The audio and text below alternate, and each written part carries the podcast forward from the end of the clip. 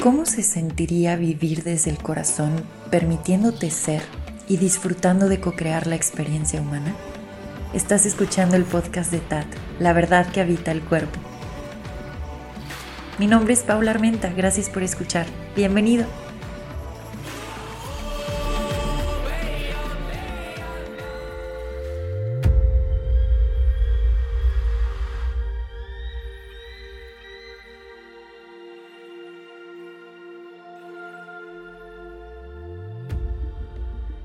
Hola y gracias por acompañarme en este nuevo episodio. Estoy justo ahorita grabando un live por Instagram, así que algunos de ustedes están como que escuchando este episodio por el live. Bueno, otros de ustedes lo escucharán ya grabado aquí en el podcast, pero estoy estoy emocionada por este episodio porque es una continuación de lo que ya veníamos platicando de perder la cabeza o dejar de sentir la cabeza y bajar a abrir los ojos del cuerpo, pero específicamente ubicarte al centro del pecho y estar en contacto con ese corazón sutil y pasar por esa cerradura, lo que hablábamos del sueño que tuve, pasar por esa cerradura en donde ya no tienes cabeza, pero estás flotando en las posibilidades que trae estar en tu centro y en este espacio sagrado del corazón. Así que este episodio digamos que es una continuación y una hermosa sincronía a algo que ha estado siendo reflejado en mi experiencia a través de un libro. Así que esto también funciona como para, eh, este espacio ahorita funciona para compartir este libro que he estado leyendo. Hice un cambio importante en la forma en la que leía y tengo aproximadamente dos años pausando y realmente asimilando un libro a la vez. Digo, sigo teniendo mi propia forma de leer y hay veces que me da por estar brincándome la historia. Bueno, no sé, tengo mi propia forma, no la juzgo, pero me refiero a que he estado bajando muchísimo el ritmo de lo que estaba leyendo porque porque de pronto sentía que me estaba volviendo como ese, esa lombriz de biblioteca que acumula muchísima información a nivel mental, pero qué tanto la estás realmente practicando y encuerpando y, también qué tanto estás teniendo tiempo para digerir y asimilar lo que ese libro que ha funcionado como un gran reflejo está despertando en ti, porque al final y a mí me gusta mucho verlo así, libro que se presenta o cualquier cosa que se presente que yo me vaya a dar el tiempo para leer y para recibir es un gran reflejo de lo que estoy integrando por dentro o lo que se está destapando en el microcosmos. Así que hoy en día, libro que de verdad me llega, lo agradezco muchísimo y le voy a dar todo su espacio para poderlo asimilar, porque sé que entonces está reflejando sabiduría que se estaba destapando en mi microcosmos. Y bueno, pues entonces el libro que estoy leyendo ahorita y que y que está moviéndome muchísimo. Específicamente ahorita voy a leer una partecita de este libro. El libro se llama La historia interminable. Bueno, yo creo que muchos ya han leído este libro. Creo que hasta hay una película. Pero me da gusto que yo estoy leyendo de este autor este libro hasta este punto de mi vida, otro de los libros que había leído de, eh, de, este autor, de Michael, Michael Ende, es Momo. Y Momo es uno de mis libros favoritos y por eso se llama así mi perrita, por el personaje principal de esa historia, que es una niña hermosa. y, y bueno, todo lo que hay plasma en ese libro es, es, potente. Pero hoy estoy hablando de la historia interminable y ajá, estoy muy emocionada. Voy, estoy en el capítulo, no sé en qué capítulo voy, pero estoy en la página 246. Y me topé con algo que me voló la cabeza porque me pude, o sea, no sé explicar exactamente qué, qué me ¿Qué me sucedió cuando leí esto? Lo leí de madrugada, eran como la una de la mañana y de pronto me topo con esta parte del libro y fue como algo que burbujeó por dentro y una sensación como, ¡Ah! ¿qué es esto? Y bueno, por eso lo pongo, lo voy a leer. Entonces, ¿qué vamos a hacer? Vamos a leer juntos. Bueno, no, más bien yo te voy a leer esto, te lo voy a narrar y después te voy a decir qué ha estado pasando conmigo y por qué esta es una gran sincronía ahorita. Y no sé si a lo mejor tú ahorita estás escuchando esto, también tiene algo que ver contigo. Nunca sabemos cómo funciona este rollo, este tejido universal, pero es majestuoso el misterio de por qué estamos compartiendo esto en este preciso momento. Así que voy a iniciar, voy a, voy a leerlo desde donde siento que va a poder tener sentido para ustedes sin spoilear. Bueno, chance sí es un poco spoiler, pero les prometo que trataré de mantenerlo lo más, o sea, sin profundizar tanto. Bueno, ok, ya, está bien, sí, ya lo, ya lo voy a leer. Bueno, por acá dice, fantasía nacerá de nuevo de tus deseos, que se harán realidad a través de mí. ¿De mis deseos? repitió Bastian asombrado. Ya sabes, oyó decir a la dulce voz, que me llama la señora de los deseos. ¿Qué deseas para ti? Bastian reflexionó y preguntó luego, cautamente, ¿cuántos deseos puedo formular? Tantos como quieras. Cuantos más, mejor. Tanto más rica y variada será fantasía. Bastian estaba sorprendido y emocionado, pero precisamente porque de pronto se veía ante una infinidad de posibilidades. No se le ocurría ningún deseo. No se me ocurre nada, dijo finalmente. Durante un rato reinó el silencio, y luego oyó la voz, delicada como la de un pájaro. Mala cosa. ¿Por qué? Porque entonces no habrá fantasía. Bastian cayó confundido. Su sensación de una libertad sin límites se veía un poco disminuida por el hecho de que todo dependiera de él. ¿Por qué está todo tan oscuro, hija de la luna? preguntó. Los comienzos son siempre oscuros, Bastian. Quisiera verte otra vez, hija de la luna, ¿sabes?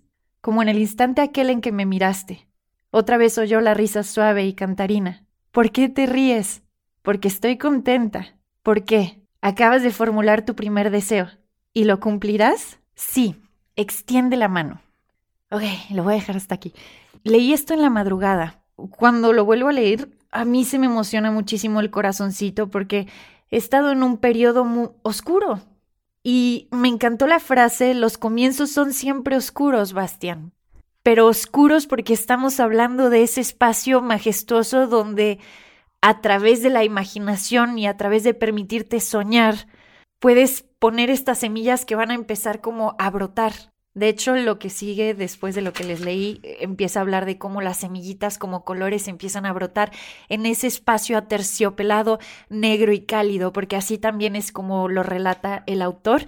Cuando Bastian, este personaje principal, entra en ese espacio para entrar en contacto con la hija de la luna y empezar a crear otra vez fantasía, habla de un espacio oscuro pero aterciopelado y calientito, donde ya no tenía miedo, pero estaba flotando, y ahí era como total posibilidad y libertad.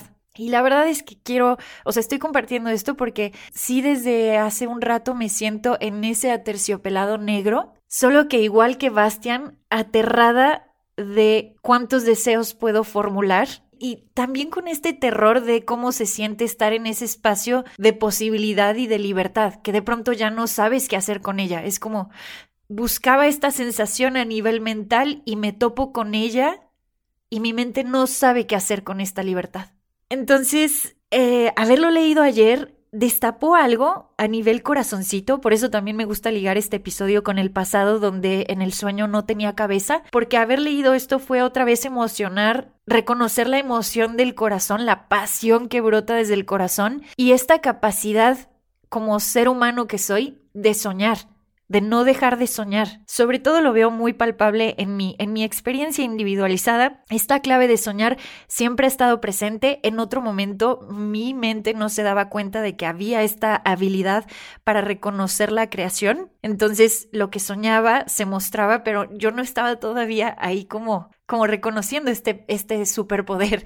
Y luego entró un periodo de de una creación muy específica y mucha estructura a nivel mental y luego estoy aquí, donde estoy, en este espacio de, ok, pide tus deseos, posibilidades majestuosas, ¿qué deseos vas a pedir? Repito, me conmovió mucho el capítulo porque es como, es que no sé qué pedir. No sé qué soñar, no sé qué, no sé cuántos deseos puedo formular y no sé qué, más bien, no sé cuáles son esos deseos, ¿no? Como la mente saturada. Y luego es nada más reconocer a mi corazoncito como la última parte donde Bastian pone quisiera verte otra vez, hija de la luna, y ella dice acabas de formular tu primer deseo. Ayer no sé, no sé cómo explicar lo que sentí, pero fue como reconocer, o sea, mi deseo fue volver a soñar y volver a desear. No sé si tiene sentido, pero, pero fue como, ah, y, brotó desde el pecho. Fue como volver a soñar, porque reconozco esa habilidad, porque a través del,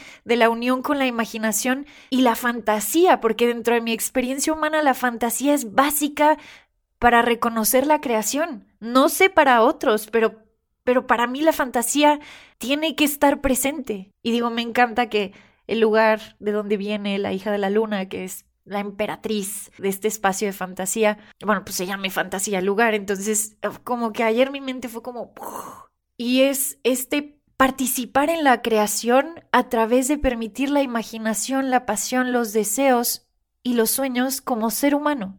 Chance ya habíamos hablado de esto, no estoy segura, pero para mí ahorita está siendo hermoso reconocerlo a nivel centro del pecho, porque por mucho tiempo todo lo estaba queriendo estructurar mentalmente y relacionaba la creación con a, nivel mental, a nivel plano mental, y luego tuve un periodo de limpia donde pues solté por completo esa como habilidad de soñar o ese reconocer que eh, cuál es como el deseo, ¿no? Reconocer el deseo como que solté todo y luego fue como un periodo gris y luego ahorita estoy en el negro aterciopelado y entonces de ese negro aterciopelado vuelve a brotar, pero desde acá, desde acá, vuelve a brotar como algo, no sé si decir interno, o sea, sí, sí, no sé, no sé cómo decirlo, pero vuelve a brotar así como con mucho poder esta parte de la imaginación y de entrar en fantasía para imaginar de la mano con la pasión que traes, aquello que te mueve,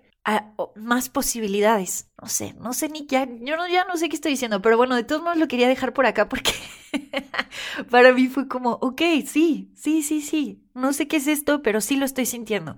O sea, a lo mejor ahorita estoy balbuceando mucho, como de que, ah, ah, ah, y chance no voy a poder poner en palabras como lo que yo estoy sintiendo por dentro, pero es como si se me hubiera encendido algo, pero algo se actualiza. O sea, no son como los deseos de antes. Y luego tampoco es el periodo donde peleas con el deseo, como que ahora se siente algo genuino. Y luego me siento como una niña que quiere jugar justamente con esta fantasía y con la imaginación y reconocer que ahí estaba mi pasión, en volver a soñar. Y pues yo lo quería dejar acá en un episodio. Así que estoy en ese negro aterciopelado y por eso, y es un comienzo. Y por eso ahorita pareciera que no hay nada desde la sensación en donde me encuentro. Pero algo se encendió ya. Me fascina que quede registrado porque este es, si no me equivoco, el episodio número 81.